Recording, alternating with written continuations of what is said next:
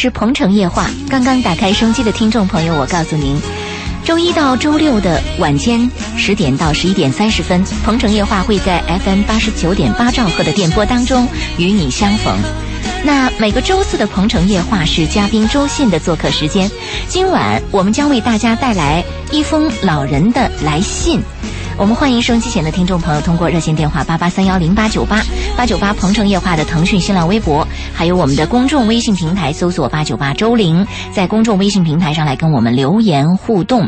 周围的周，灵感的灵，啊，那说到这封老人来信呢，是前不久我收到的一封挂号信啊，呃，这封挂号信足足写了五张纸，呃，那我也发给了这个我们的嘉宾，呃，应该还是能能看到的是吧？能看清楚的。呃，这封信应该说在某种程度上代表了一个群体他们的内心的一个情况，或者他们的一些现状。呃，那这个群体呢，就是从外地来深圳帮助子女看孩子的老人们。嗯啊，我们今天就。这封来信，一个是回答一下我们这位听众朋友，他非常希望得到迫切的这个回复。那么另一方面呢，我们也针对这个群体或者针对这个群体在和子女相处的过程当中遇到的种种的问题啊，做一个剖析。呃，也欢迎其他的听众朋友通过热线电话八八三幺零八九八八九八鹏城夜话的腾讯新浪微博，还有公众微信平台搜索八九八周玲，及时的来反馈您的想法和意见。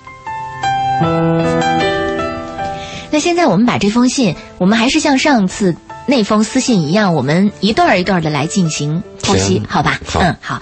呃，这封信是这样写的：尊敬的深圳电台先锋八九八的节目主持人周玲，您好，我是您的忠实听众。呃，当我听到节目里有自由倾诉的时间的时候，我也想把我的烦心事儿、苦恼打电话向您说一下，可是呢不太方便，所以我想用信的方式把我想说的说出来，请你给我指点。又不知道您能否收到，如果您能够收到，就请您在节目当中跟我说一下啊，我满怀期待的等待着这个回音。下面我就简要的举几点例子来向您倾诉一下我的苦恼和委屈。我和老伴儿今年都已经六十好几的人了。呃，六年多前从老家甘肃张掖一个农村来到深圳给儿子带孩子，是个小女孩，把家里的几千斤的粮食和家里边的这个没看清楚，就说这个房子还是什么都变卖掉啊，很多东西都变卖掉，就剩下了三间破房子啊，其他的东西都变卖掉，剩下了三间破房子，来到了儿子家。老伴儿是二十四小时带孩子，我呢是干家务。由于我和老伴儿都有一个爱干净的习惯，一开始儿子儿媳他们还很满意。可是没过多久，我就发现儿子话里话外嫌我们老人没能力。他说：“对媳妇我们也没能给他钱，他买房子我们也没给他钱。我有三个姑娘，就这一个儿子，因为是违反计划生育挨罚要的。三个女儿就一个念到初中，这一个儿子我供他念到大学读研究生啊，这是这么一个大概的情况。对，嗯，看他这个还是我的老乡，哦，甘肃，甘肃对，我的籍贯是甘肃，虽然在西安长大，嗯，嗯。我看到这个老人的来信，我心里也就很感慨，很难受。他不是一个人的问题，可能是很多人的问题。这个老人他不会上网，也不会发微信对，所以他给你写了这个信，他的字儿还写的很漂亮。嗯。嗯，人老了以后啊，坏消息越来越多。你被社会淘汰了，没有用了，你的身体情况越来越差了，你以往的理想也慢慢的磨灭了，生命也渐渐的离去。这个时候，唯一的让你安慰的事儿啊，就是你的孩子还懂得爱，或者你的孩子还有出息。如果孩子这个线断了，那基本上就是非常绝望的一个日子嘛，就越过越衰嘛。他这里边有一个问题，嗯，他教育孩子，他让孩子去读书上大学，还读了研究生，读了研究生，但这里边有个概念，研究生和大学生未必懂事儿。大学的教育是专业知识，它和社会学和爱是无关的。嗯，我们有时候难以理解，说你一个受过大学、受过良好教育的这个基础的爱、基础的尊重、基础对老人的理解都没有吗？嗯，就是没有。是，我们可以看很多高级的科学家、知名人士，他们甚至连一个最简单的生活的常理都不懂。嗯，所以我就要告诉很多我们的老人，我们做父母的，在培养孩子的时候，第一是什么？我们讲德智体，其实我们把德已经放在别的了，体育也放在后面去了。实际上在说德智体的时候，德恰恰是排在第一位的。德应该排在第一位，但是呢，我们德已经被忘记了，都不知道排在第几了。我们对孩子的教育很多都是那种应试教育，就是希望孩子成为 CEO，希望孩子今后能够赚更多的钱。那你就是理科知识嘛？所以大学生这个是跟这个没有关系的。另外呢，这个这个父亲呢，他谈到孩子的问题以后，我有一个体会，嗯，就是所有孩子现在的结果，因为孩子是个果嘛，我们生他的时候是个因嘛，孩子这个结果，他的问题出在哪里呢？实际上最终是出在我们父母身上，嗯，你比如说我们经常看到一个父母领一个十三四岁的孩子说：“周老爷，你看看我这孩子啊。”有点问题啊！你看看他他怎么这么差劲儿啊！你你你你你你你帮我出出主意吧！我就跟他说，说到最后他明白了，不是孩子差劲，是我们差劲。嗯，就是你最初的时候这个苗儿，你把它培养的什么？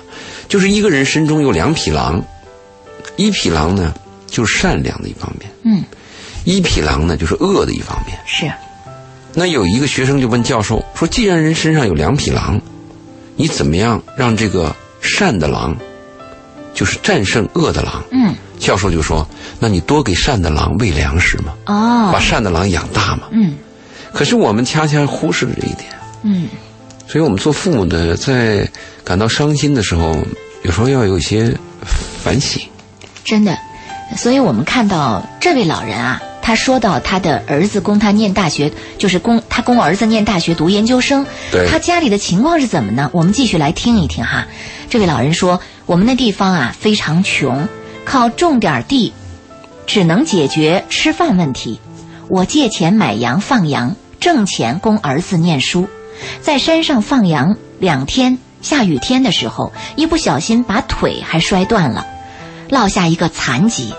养好了以后呢，接着继续放羊、养羊、挣钱，一直把儿子供到研究生毕业。你看这一路是非常辛苦、非常不容易的。嗯非常艰难他他三个姑娘，他没有这么去供，他是供这个儿子。看来全部的希望都在这个儿子身上啊。对，嗯，他说，后来我儿子还读上了重点名牌大学，一直读到了研究生。我发誓不把我儿子供出书来，我死不瞑目啊！只要把他给供出来，我死而无憾。就是这么一个信念，让儿子有一个美好的未来，而不是等我把他供出来，他有能力嫌父母没能力。就他的美好愿望是孩子上了名牌大学出来了，特别有出息。对可是现在成了成了什么呢？他嫌自自己的父母没能力。他说：“我想不通啊，我寒心呐、我失望。”等他读完书毕业时，给我打电话的第一句话就说：“你要小心你的腿啊。”就是意思就是说，不然就给我们丢脸，就大概这个意思啊。他说的是一个方言啊，他说给我们就是给我们这个有影响啊，呃，给我们丢脸啊，就大概是这样的一个意思。然后这位老人听完之后说：“我当时听了，连脚心都凉了，差点晕倒。”嗯，无论我们带孩子还是做家务，他们两口子都很满意。可是儿媳说我，说我们对她不好，她给我们生了一个女儿，给我们家传宗接代，让我们好好的感激她。我不知道孙女长大以后到底给谁家传宗接代了，这个还是有点传统的思维在啊。我们带孩子做家务几年来，基本上没有过过星期天，平时除了给我们买几件衣服以外，很少给我们零花钱，连电视都不让我们看。后来我们买了收音机听天气预报，好知道冷热，决定给孩子添加衣服。儿媳说这孩子是经。是给爷爷奶奶生的，生下来半年后就出去租房子住了半年，就他跟这个这对老人分开住了，自己出去租房子住了。他们在家住的时候，孩子早晨起得早，就把孩子送到这个楼下，啊，就要把孩子带到楼下，不能影响他们睡觉。嗯，这是他说的在家带孩子的一段情况。台湾有一个有一个那个小人书。嗯，它里边讲的一个故事，说爸爸妈妈呀，就像所有的天下父母一样，疼爱自己的孩子，含辛茹苦，付出生命把自己的孩子养大，为了孩子不惜奉献自己的一切，最后老人衰老了，没用了，孩子长大了，儿子找了个女朋友，嗯，女朋友就是为了考验这个男孩的真心。说：“如果你真爱我的话，我想做个试验。你把你妈的心掏了以后，拔出来给我看，啊，我就证明你爱我。”嗯，那个男孩就是为了获得这个女孩的芳心，就把他妈的心给掏出来了。嗯，急匆匆的去见这个女朋友，半路摔倒了。嗯，那颗心从篮子里掉出来，那颗心说了一句话：“儿子，你摔疼了吗？”就是这个故事呢，是我们很老的一个故事，但是我们很多做后辈的，是令老人失望的。你看，我们我我去过很多那个火葬场的殡仪馆，我也看过很多人的离开这个世界的场景。嗯，我看到很多年轻人在那痛哭。嗯，他痛哭的成分有两个，一个是他最爱的人离开了这个世界了。嗯，可能今后没人再爱他了。嗯还有一个痛哭就是，他那一刹那，他真感觉到他失去了，后悔了。嗯，后悔了。就是他对老人啊做了很多对不起的事儿。好，这时段我们先到这儿。爱生活，爱消费，爱刷卡。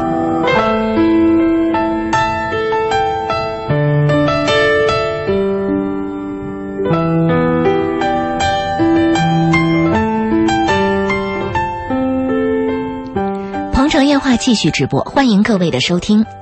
周四周信时间，我们为大家今晚带来的这个主题呢，是一封老人的来信。我们通过一封老人的来信来跟大家说一说，现在有这样一个群体，他们从内地来到深圳给子女带孩子，但是和儿子儿媳、女儿女婿相处的过程当中，会有各种各样的磕磕绊绊，而在这些磕磕绊绊的背后，是老人们对。年迈以后生活的那种无助，对未来的那种非常的心寒的一种状况，我们通过这封来信想跟大家聊一聊，也请这样的一个群体跟我们也来说一说，您目前所面临的问题是什么？通过这封来信，我们也想对那些年轻朋友说，其实人都有老了的时候，听一听这样的一封老人来信，或许对我们也有一种提示的作用。我们看到公众微信平台上有听众朋友在留言啊，天上的星说没什么大不了的呀，合得来就帮着看孩子，合不来就分开住了，各过各的生活，这是我个人的观点。年轻人，这说的很简单，对他没有经历过，他不知道老人宁愿自己受着委屈，都舍不得孩子受委屈。老人可以走，但是一想到那个孙女要有人带，想到儿子要上班啥的，想到家里要做饭，他就不由自主的想帮助孩子。是啊。嗯，你们看，我们刚才在信当中念到的啊，这位老人他给孩子、给子女带孩子，就是平时没什么零花钱呀，不让看电视啊，嗯，就你会发现这儿子儿媳是把这个老人权，当佣人来看待啊，不是在当父母。哎当佣人要发薪的呀。哦，对他没有薪水。啊，连薪水都没有，连佣人都不如。啊，是这样的一种状况。啊。我们继续来说这封信啊，嗯，说前几年农村实行养老保险，我们两老两口需要三千块钱办保险，我们向儿子说了以后，他也不表态。后来我打电话，是老家三个姑娘每人一千块钱给办了的。你看，连这个养老保险儿子都不表态，就因为我家有大学生在当地，像我们这样的情况是连救济和低保都谈不上的，因为家里面有个大学生嗯啊，所以他条件是谈不上的啊。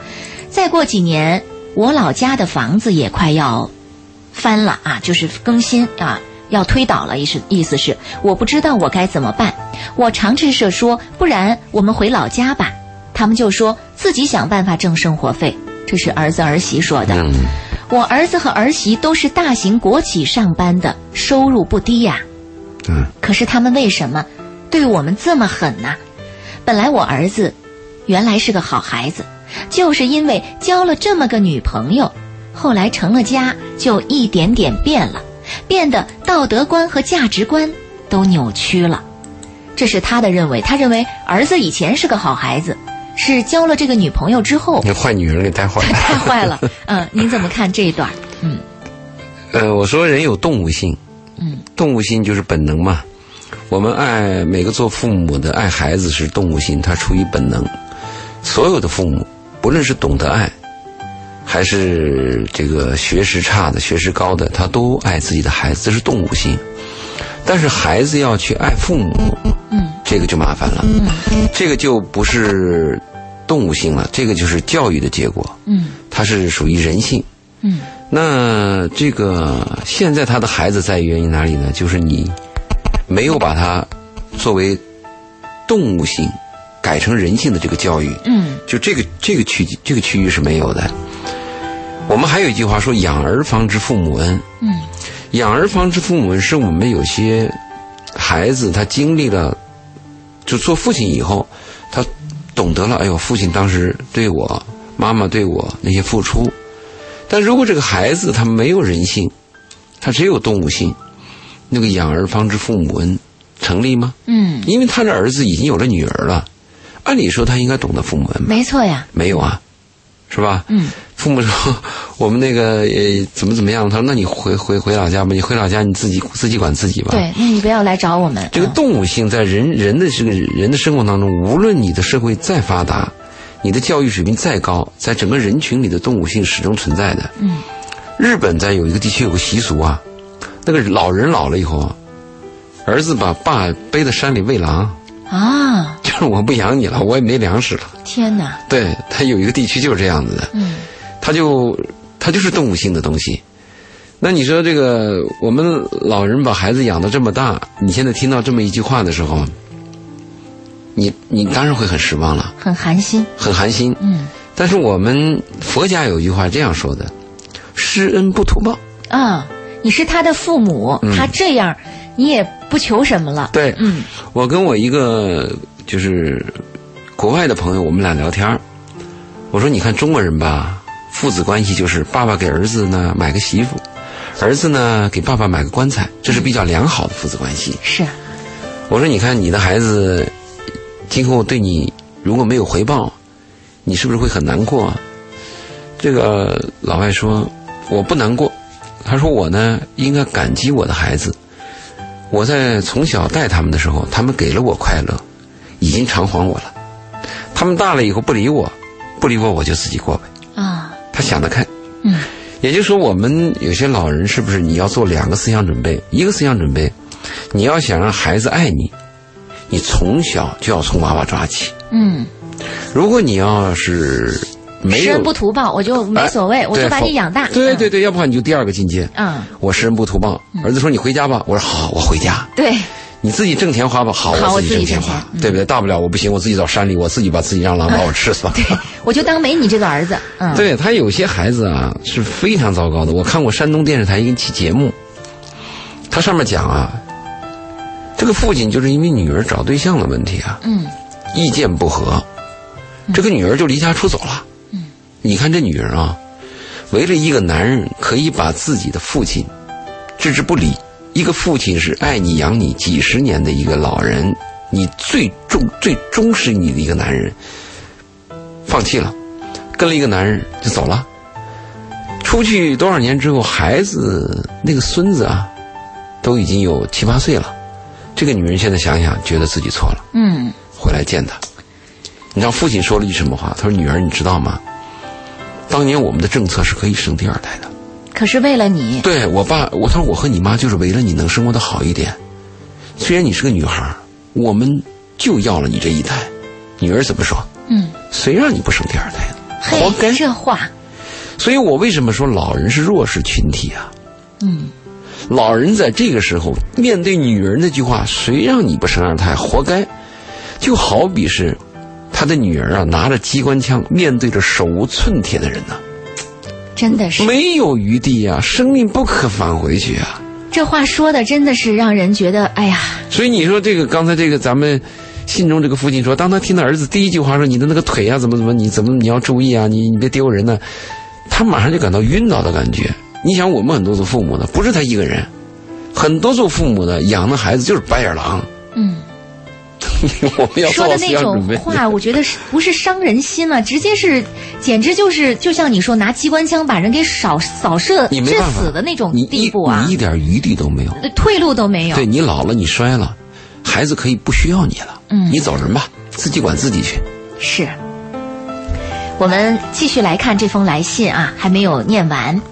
这位老人接着在信里说，在深圳像我们这样来带孩子的很多，像我们遇到这样的儿子儿媳妇的，当然程度不同的也不在少数，有不少因为跟儿子媳妇过不到一块儿，哭哭啼啼走了的也有很多，也有不少老人躲到楼下的角落里偷偷的哭，我也遇见过好多回。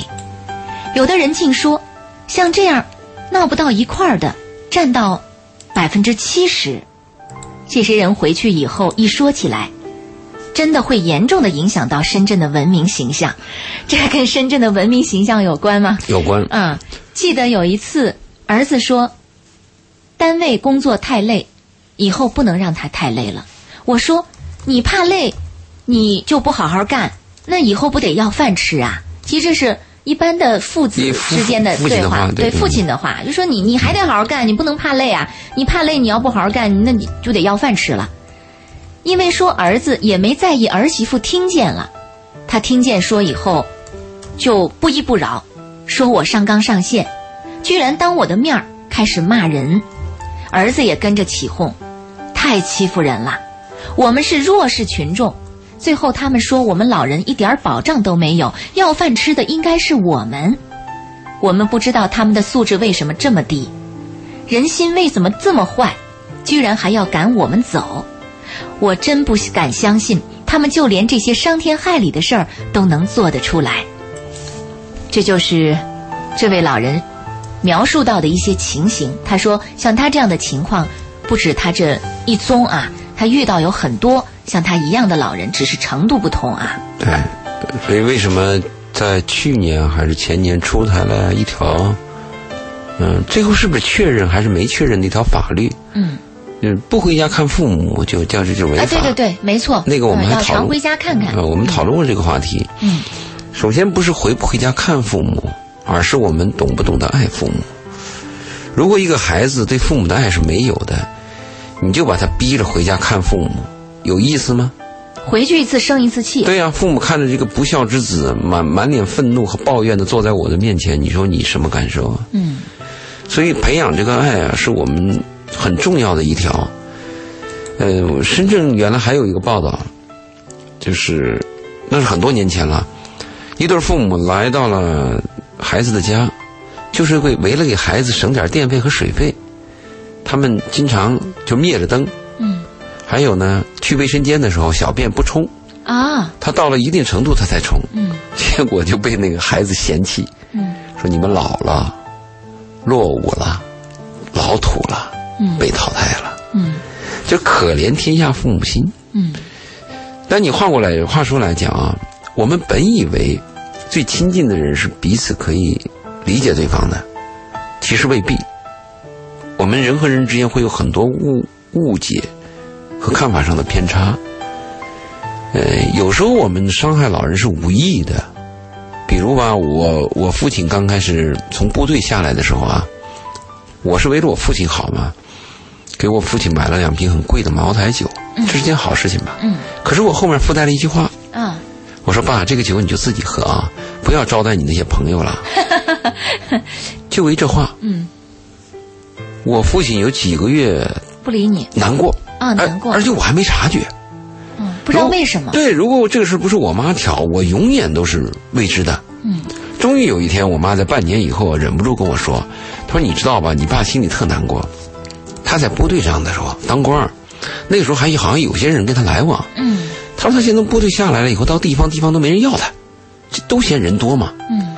安排你这个军队干部啊，对对，很失落。嗯。然后儿子又说了一句：“你那些朋友什么的，好像连你你你连那朋友都瞧不起了。”嗯。就他会转弯老人在一种那个心态下，还有人在一种弱势的心态下，他很敏感。对，一场一个正常的话，都可能会出问题。那你别说我们有些，还有一些非正常的话了。所以我说，这个老人为什么我们原来有一个说法，就是老人和孩子的距离是要保持一碗汤的距离。嗯。就这碗汤，我端到你家的时候还热乎。嗯。没有全凉。是。就是说，不要在一个屋檐下。你在一个屋檐下的话，叫你失望是非常多的。还有一个，你发现没有？这个儿媳妇和女婿不一样。真的啊！我经常发现，就是这个岳父岳母跟女婿相处的挺愉快的，还不错。对，还真的是像过去的老话说的“一个女婿半个儿”那种感觉。是。可是往往这个儿媳妇儿跟公公婆婆相处的这个关系十分之微妙。对。哪怕是好的，也是表面好，内地里边也是各说各的坏。嗯。啊，所以在韩国，在韩国是比较好处。对。因为韩国就是婆婆说了算。对，婆婆说了算。你长大了，你当婆婆，你再欺负你儿媳妇。没错，多年媳妇熬成婆。嗯。所以在中国就这种情况就不是这样。嗯，呃，刚才他也提到说，这个儿子是完全因为交了这个女朋友，呃，娶了这个媳妇儿才变坏的哈。呃，一生难忘。我们的听众在公众微信上就留言说，我觉得媳妇儿不孝顺，问题出在儿子身上。当然了，嗯，他是这样认为的。呃，我们有很多那个窝囊废的儿子，他在那个一些问题上啊，他缺乏原则，嗯，缺乏担当，嗯，还有些。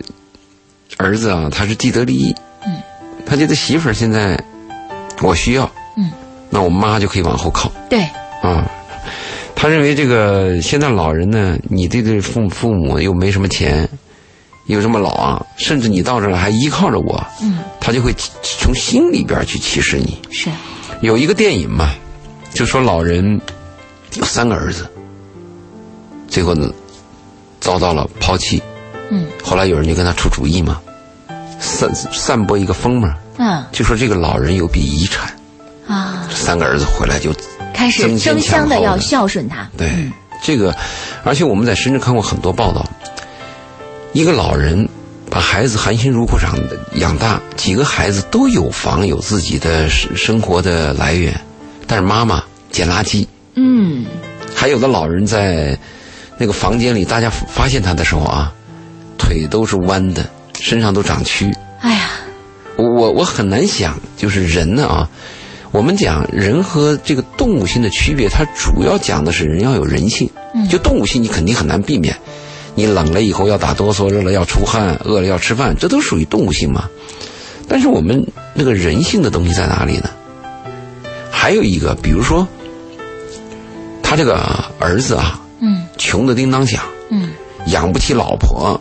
呃，每天又被人追债，自己饭都没得吃，后来他变得穷凶极恶、变态，他对他父母很差。我们似乎还可以理解，是啊，对吧？你自己条件很好，对对对，你却不知道孝顺父母。对，我们的问题就在这儿。这个太让人不可理解这个就叫人非常失望。对，嗯，不仅失望，而且很费解。呃我们也看到前一段时间，这个新闻上也有个报道，一位老人睡在桥洞下，有呃，嗯被人抢过好多次。那么记者找到他，问他说：“老人家，你为什么不回家呢？”他说：“我每个月有两千多块钱的退休金，可我没地方住，嗯但是我不想打扰我儿子，因为他有他的生活。”呃你听到这样的话的时候，你心里边真是难过呀。非常难过。啊，好，我们继续来看这封信啊。这位老人说：“我当年本着再穷不能穷教育，再苦不能苦孩子，我把儿子供成大学生、研究生。面对今天，我后悔啊！每次他们都能为他们的错误行为找一个冠冕堂皇的理由，把一些问题全部推在老人身上，颠倒黑白，嫁祸于人。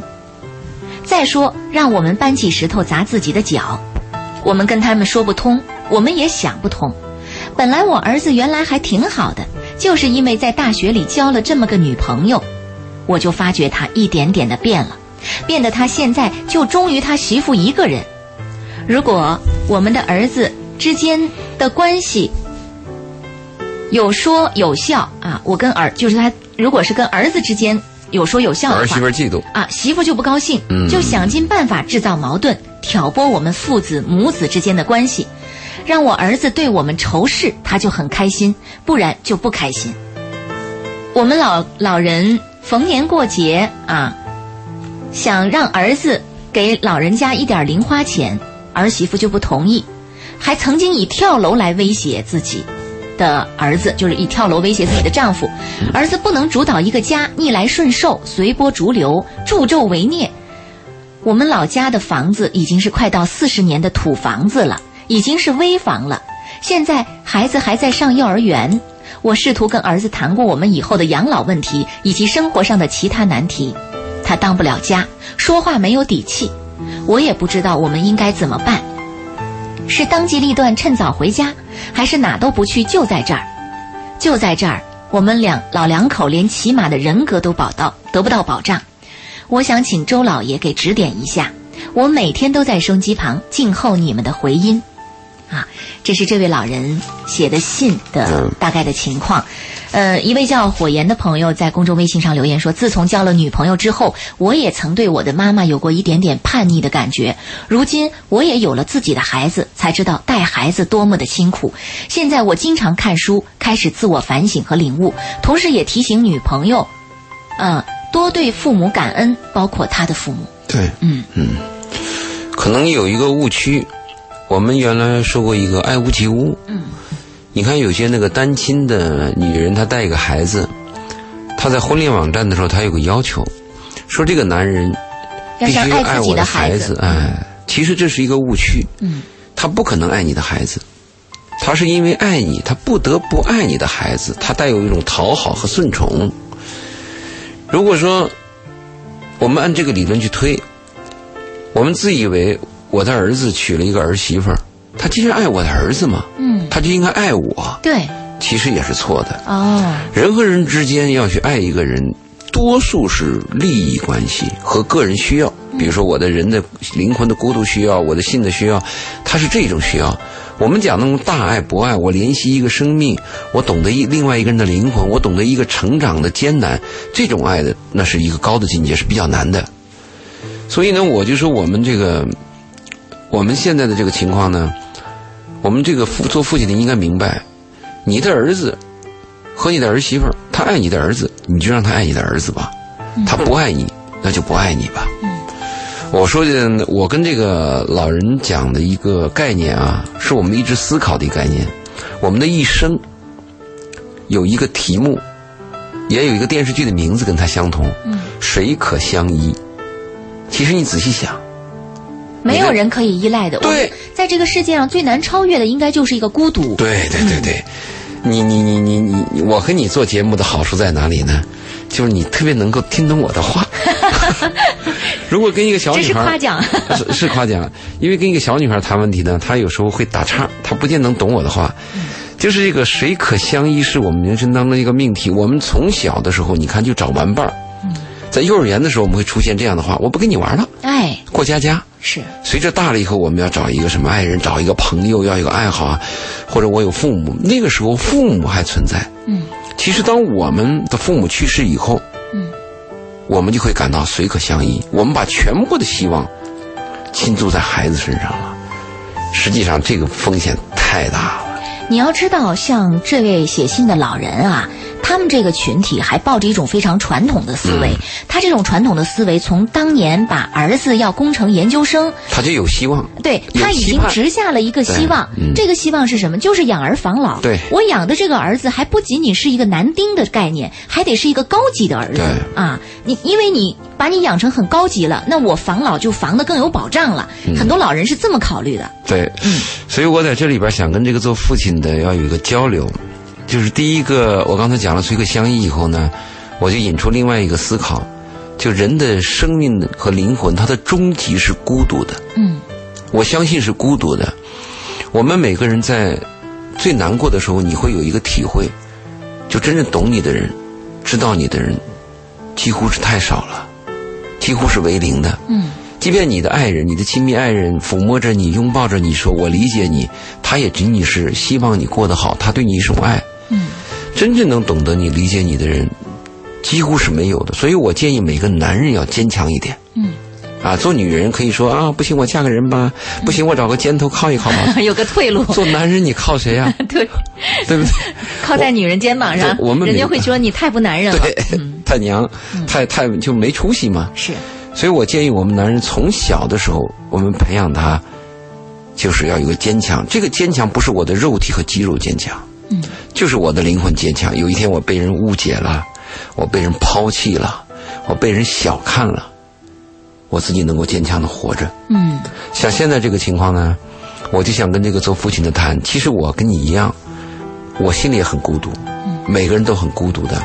如果你的老伴儿还在你的身边，那也是个很大的安慰。那是真是正大的安慰了。而且你和你老伴儿还有一个人要先走，嗯，剩下的那个人是更孤独的。没错。所以我们为什么有些那个近年出现了一些祝福词，夫妻之间的祝福词是：我希望你比我先死。啊、过去都是我希望你比我活得长嘛。嗯，现在的祝福词是其实留下的那个更对对更难受，更可我希望你怜。比我先死，因为我能照顾你。嗯你死了以后，我是很孤独的。嗯我跟那个他讲的第二个是这个概念，第三个概念，我想谈一个很重要的命题，就是我们生活当中要学会放弃。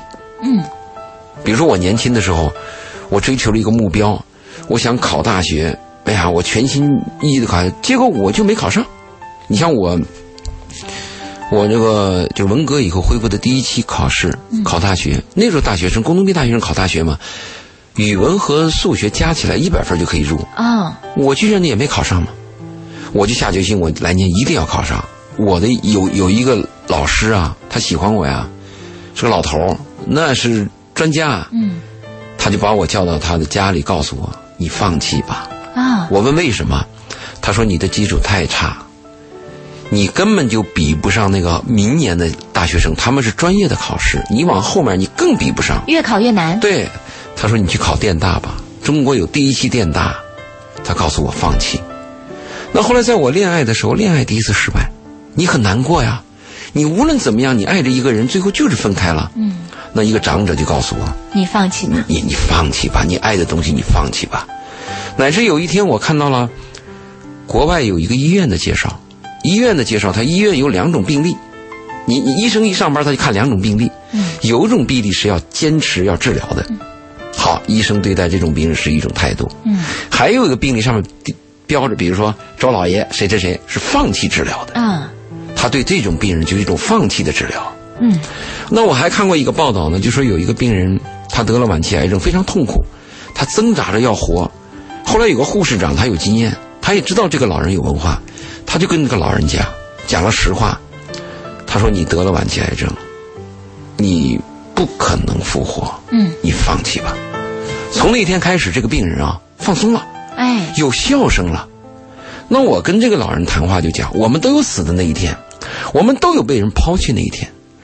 别人抛弃我们，我们就放弃吧。嗯，好，关于放弃这个话题，我们在稍后的时间里继续来聊啊。一封老人来信，让你的内心掀起了怎样的波澜？欢迎通过热线、公众微信和微博来跟我们互动。稍后再见。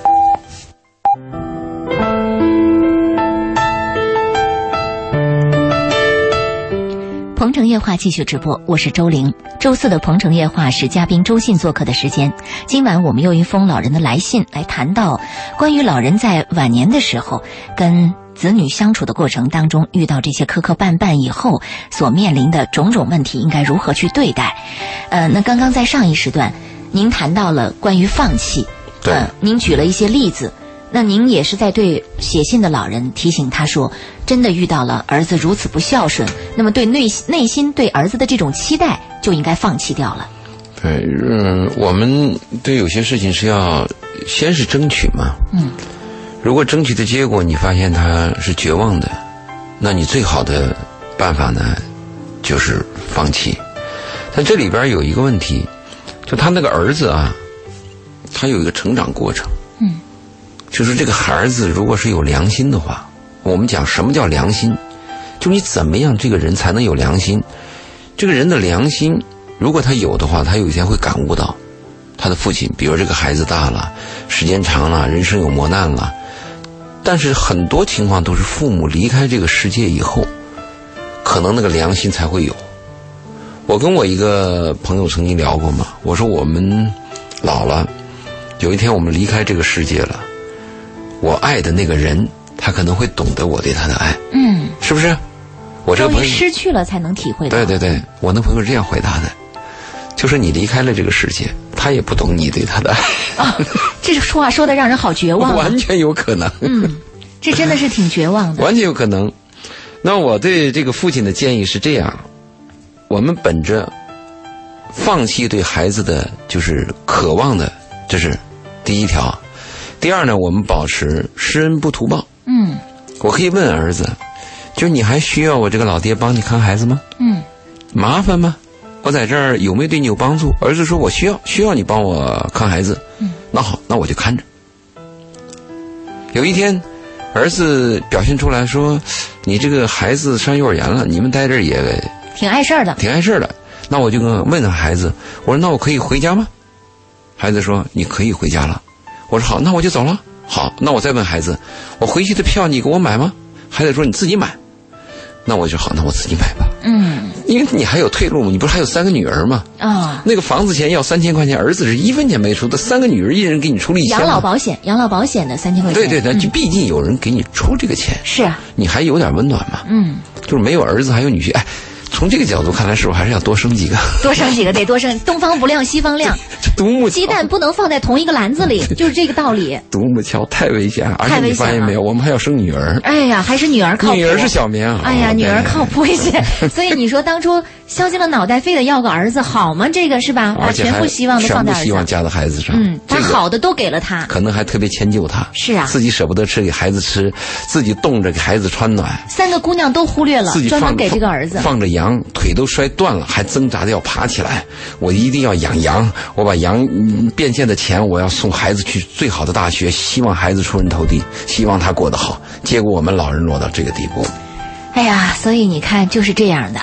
嗯，这个是我一个建议。还有一个建议就是，我就说，不是孩子跟你说了吗？嗯你可以回去吗？嗯我还有一个建议，就是我们老人要培养自己的爱好，啊，因为我们说谁可相依，没人可以相依。别总是老了，要不就是麻将桌，要不是就是广场舞。哎，麻将桌也行啊，麻将桌也行。广场舞也行啊，啊就是你一定要有你自己的。我们的前提是这样，在不侵犯别人的利益、合法的情况下，嗯我们要有自己的爱好。你比如说，你爱跳广场舞，那那没人的地方你跳啊，嗯你不要影响别人啊。对，人人家上班了，你你你可以在广场上吼两声，可以跳啊。嗯，我们一定要有自己的爱好，这是最重要的。如果没有爱好，你会苍老的快。是因为你看，你付出的爱没人理你，孩子又这样子，要有爱好嘛。那再一个是不是要还有一个就是要培养自己的老朋友？哎，这个有道理。对我建议他去看一个韩国的电影叫《淘宝》，呃，什么姐妹淘，嗯阳光姐妹淘，对，啊阳光姐妹姐妹淘，嗯就是你看看人老了以后，大家在一起啊，他们这个活在一起的意义，比跟儿女活在一起还要重要。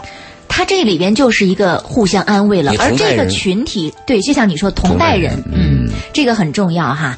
我们发现就是像这种传统的老人，第一，他们缺乏爱好，全部的心思都花在儿女身上。原，来就是工作，对，呃，第二，他们没有这个这个这个像你说的姐妹淘也好，还是这个好朋友也好，嗯。呃，完全没有，因为他们的生活圈子就变得很狭窄。等老了以后，还是围绕着孩子来转。是这样那么这个时候，你就会发现你的生活很被动。一旦你的全部希望在孩子身上落空了，你就极大的失望，极大的悲伤，救命你没有地方稻草没了，嗯没有地方转移了，对吧？对嗯那还有一个呢，我们我们对那个养老院，嗯我们要有一个重新的认识。我们过去是认为啊，去养老院很悲伤，嗯啊，你家都不要你了。嗯其实我们可以这样，晚上的时候或者一段时间，你可以待在家里。去养老院的目的就是找到你的朋友，来培养自己的爱好还可以是吧？嗯、因为就像养老院现在有一种概念，就像小孩上幼儿园似的，嗯有这个全托和这个什么半托之分啊，也可以这样来操作。关键在养老院，你可以找到你的认同感。是，你比如你现在跟年轻人在一起，他跟你讲网络语言，讲大数据，嗯对不对？给你讲云端，给你讲这个什么人类学的到某个点的爆发的，给你讲这这种集体性的思维，讲的太阳轰呃黑洞，你就听不懂，是，是吧？你被边缘化了。对我，我到养老院去，我见了几个老哥们儿，哎，最近怎么样？三高好点儿没有？然后那个说，我这个什么又腿又瘸了一点儿，什么这个这又又又又怎么了？嗯，你有共同语言，没错，我们同命相连，就是我们已经被抛弃了，我们就同命相连。老人有句口号是这样说的：嗯，慢慢活，快快死。哎，所以我就觉得，是啊，你这个慢慢死不是难受吗？是吧？快快死，慢慢活。是啊，我就说你慢慢慢慢死很难受，啊当然很难受。嗯所以我就说，我们对养老院要有一个重新的认识。对，嗯，说到养老院，我觉得我妈妈她就想得很清楚，她对我说：“你看，我跟我弟弟，其实我们也都能够为他养老做出一些安排。可是她直接告诉我们说，我老了以后，我就要去养老院，因为什么呢？我养老院有玩的人啊，我跟你们掺和什么呀？是吧？我也用不着看你们脸色，我也用不着跟你们说来说去，我跟你们待时间长了，你们烦我，我心情不好，那我还不如去养老院。所以现在其实已经有一波老人对养老院有了全新的了解和认知了。嗯，那。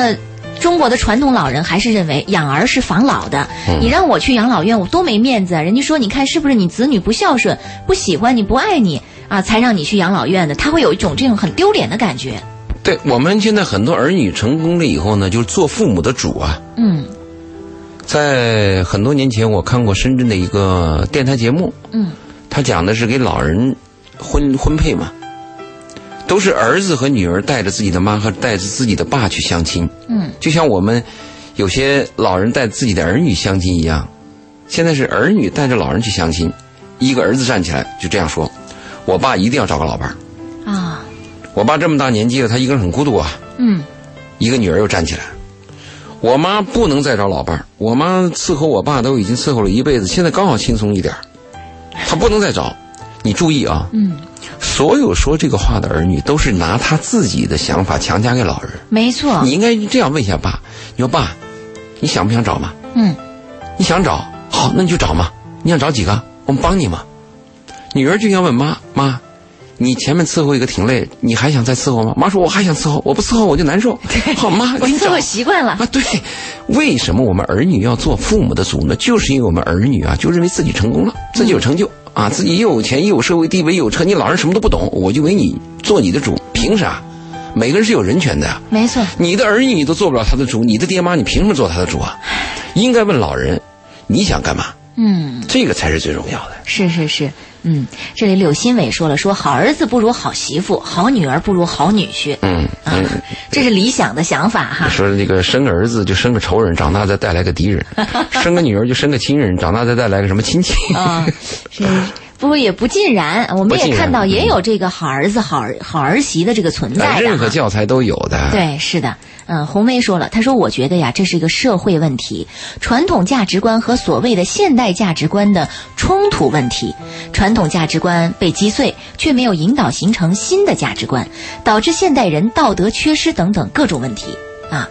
这是红卫的观点哈，我们这位朋友他上升到价值观，这问题就复杂了。是，其实最简单的就是你有基本的良心嘛，嗯，那是你爹你妈吗？养你育你一辈子的人吗？唯你世界上唯一可以相信的人吗？而且是唯一一个唯一能给你挡子弹的人吗？是啊，这是最基本的嘛。谈什么价值观，那那都高深了，对，这个上升的太不接地气儿了哈。嗯，太远了。嗯，一生难忘说：“周玲你好，我也是为人儿媳的人，我觉得婆婆她也是妈呀。你看，这不是好儿媳的这个有有有，嗯表现出来了吗？是吧？就是你嗯你你这儿子娶媳妇儿的时候 娶娶的好媳妇儿，嗯，那就是呃婆婆也是妈。对，婆婆也是妈。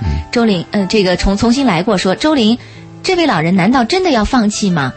我觉得不孝敬长辈的人，在咱们国家来说，那就是一种耻辱啊！应该孝顺为先啊！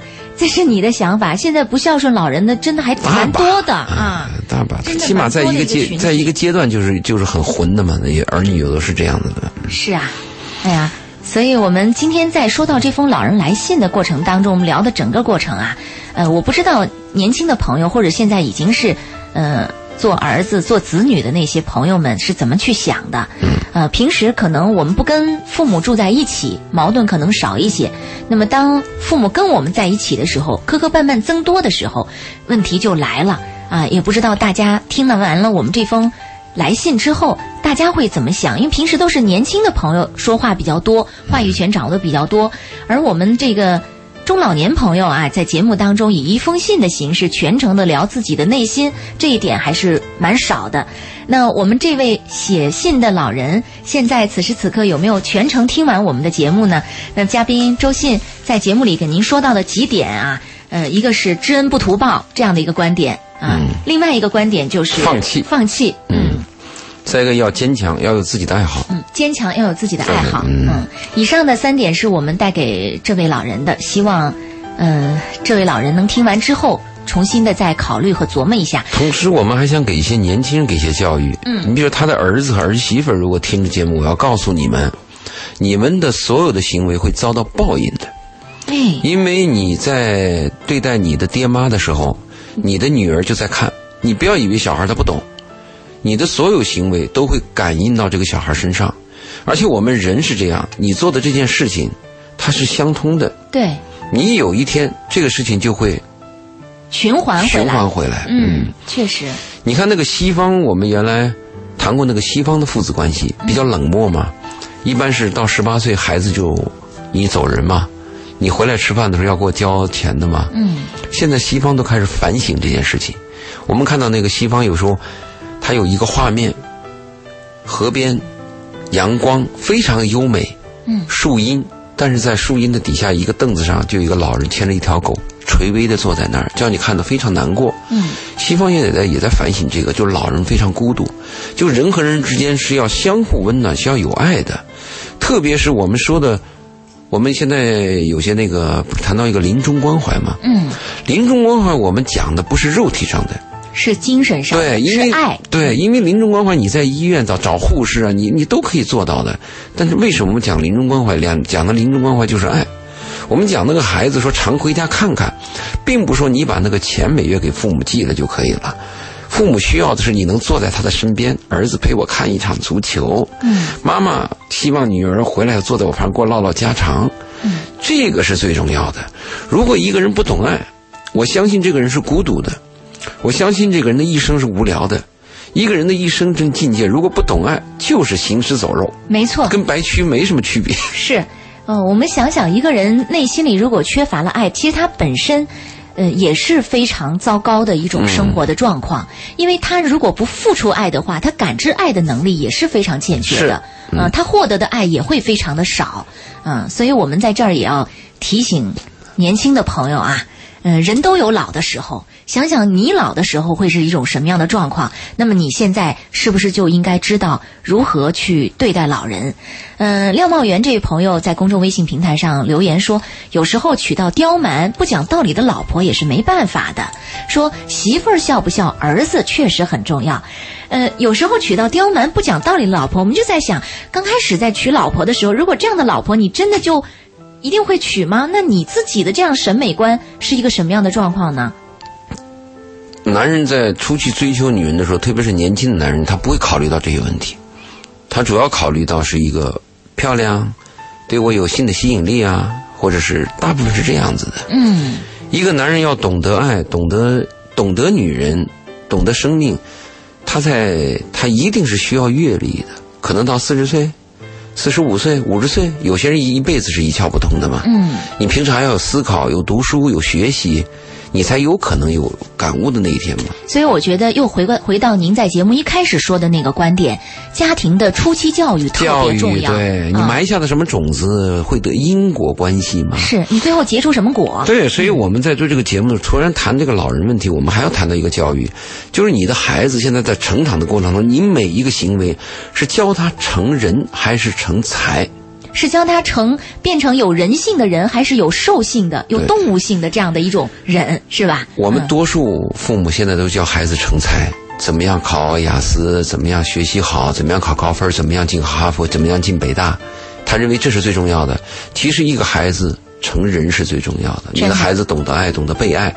你的孩子如果懂得爱和被爱，他的一生是幸福的，周围有人呐、嗯，他到任何一个环境当中，他快乐呀。是啊，而且懂得爱、有爱的人，他是一人做事儿，多少人在旁边助力呀，是不是？才有意义。他也会成功的呀，不一定说考了雅思、考了托福、考了多么高的高分，他最终人生才成功，不一定是这样啊。我们对人的成功现在的评价是，懂得爱，嗯，生活的快乐和健康。我们最初期的成功是你这个人赚钱了，是是有高官了啊，是是这样评论。现在已经转过来了。没错。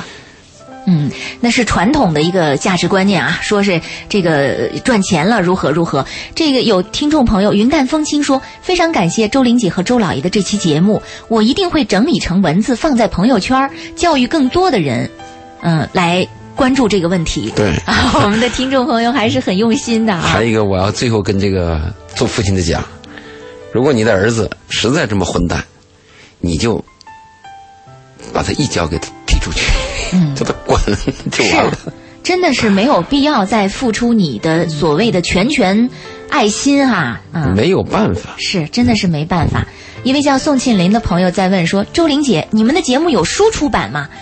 这个还真要跟大家透露一下等，周林写回忆录的，不，我们这个尤其是这个每周四的这个周信时间，我曾经还跟周老爷说过，说有机会，呃，特别想跟这个我们的听众朋友集集中集中的这些问题哈，呃，把它集中起来，呃。出成一本书，而且希望变变成那种口袋书，大家就是随时能掏出来看的。而且今年我们是不是要给听众有一次见面会？对，我们要考虑有机会给大家开一次见见面会。我们呢要给那个比较好的一些跟我们就是积极参与、对我们有帮助、有正能量、对别人也有帮助的听众，我们要给予机会，是。我们要请他吃饭。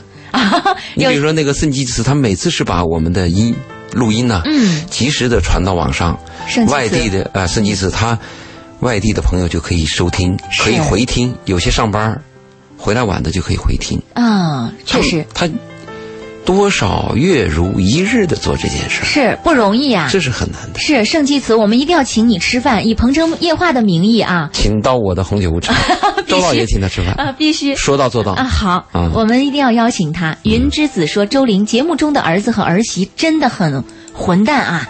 但是那两个老人一把年纪了，自己的儿子养这么大，还不知道他怎么样，将还将自己下半辈子的幸福压在根本不知的儿子和儿媳身上，也有可悲之处。到了现在还不考虑自立，真的无语。哎，这里他提到了老人的自立问题。老人的自立实际上是非常艰难的。老人的自立无非上心理上我自立，我也设想过我是一个孤独的老人，我也想过我被儿女抛弃，我也想过没人爱我。其实最好的一个做法当然是非常难的了，嗯，就是安乐死。啊，这个是我们国家一直争议的一个话题。是但实际上这个问题是保持自尊的唯一的最后一个办法。但是怎么说，这样的一种想法很残酷还让人觉得凄凉。很残酷。凄凉，你会想到一个词儿叫“晚景凄凉”，就也许这个晚景凄凉到最后，许多人都会面临着一种状况，就是说我活得很孤独，活得很苍凉。嗯刚刚在节目呃中途的时候，我记得我还跟您说过一段话：我们在年轻的时候，岁月很匆忙，我们 不知不觉就度过了那个年轻而美好的岁月。而当我们醒悟过来说，哎，应该享受生活，应该怎么样的时候，已经中老年了。没过几年就已经到暮年了，暮年的时候你就要面临着很多的，就像您说的无助、无奈啊，无助、无奈、无趣、无望，对啊，这样的一种苍凉的时刻，所以有的时候你会觉得很难过。因此，为什么说老人是弱势群体？我觉得在今天这样一个社会，我们更应该去关注老年人的生活，关注老年人的心理健康。呃，我们也希望老年人能够在这样的一种关注下，呃，稍稍了却一些自己内心的孤独和无助哈。要坚强。是要坚强。感谢各位收听我们本期的《鹏城夜话》，我们下期节目再会。谢谢周老爷的做客，再，见再。见。嗯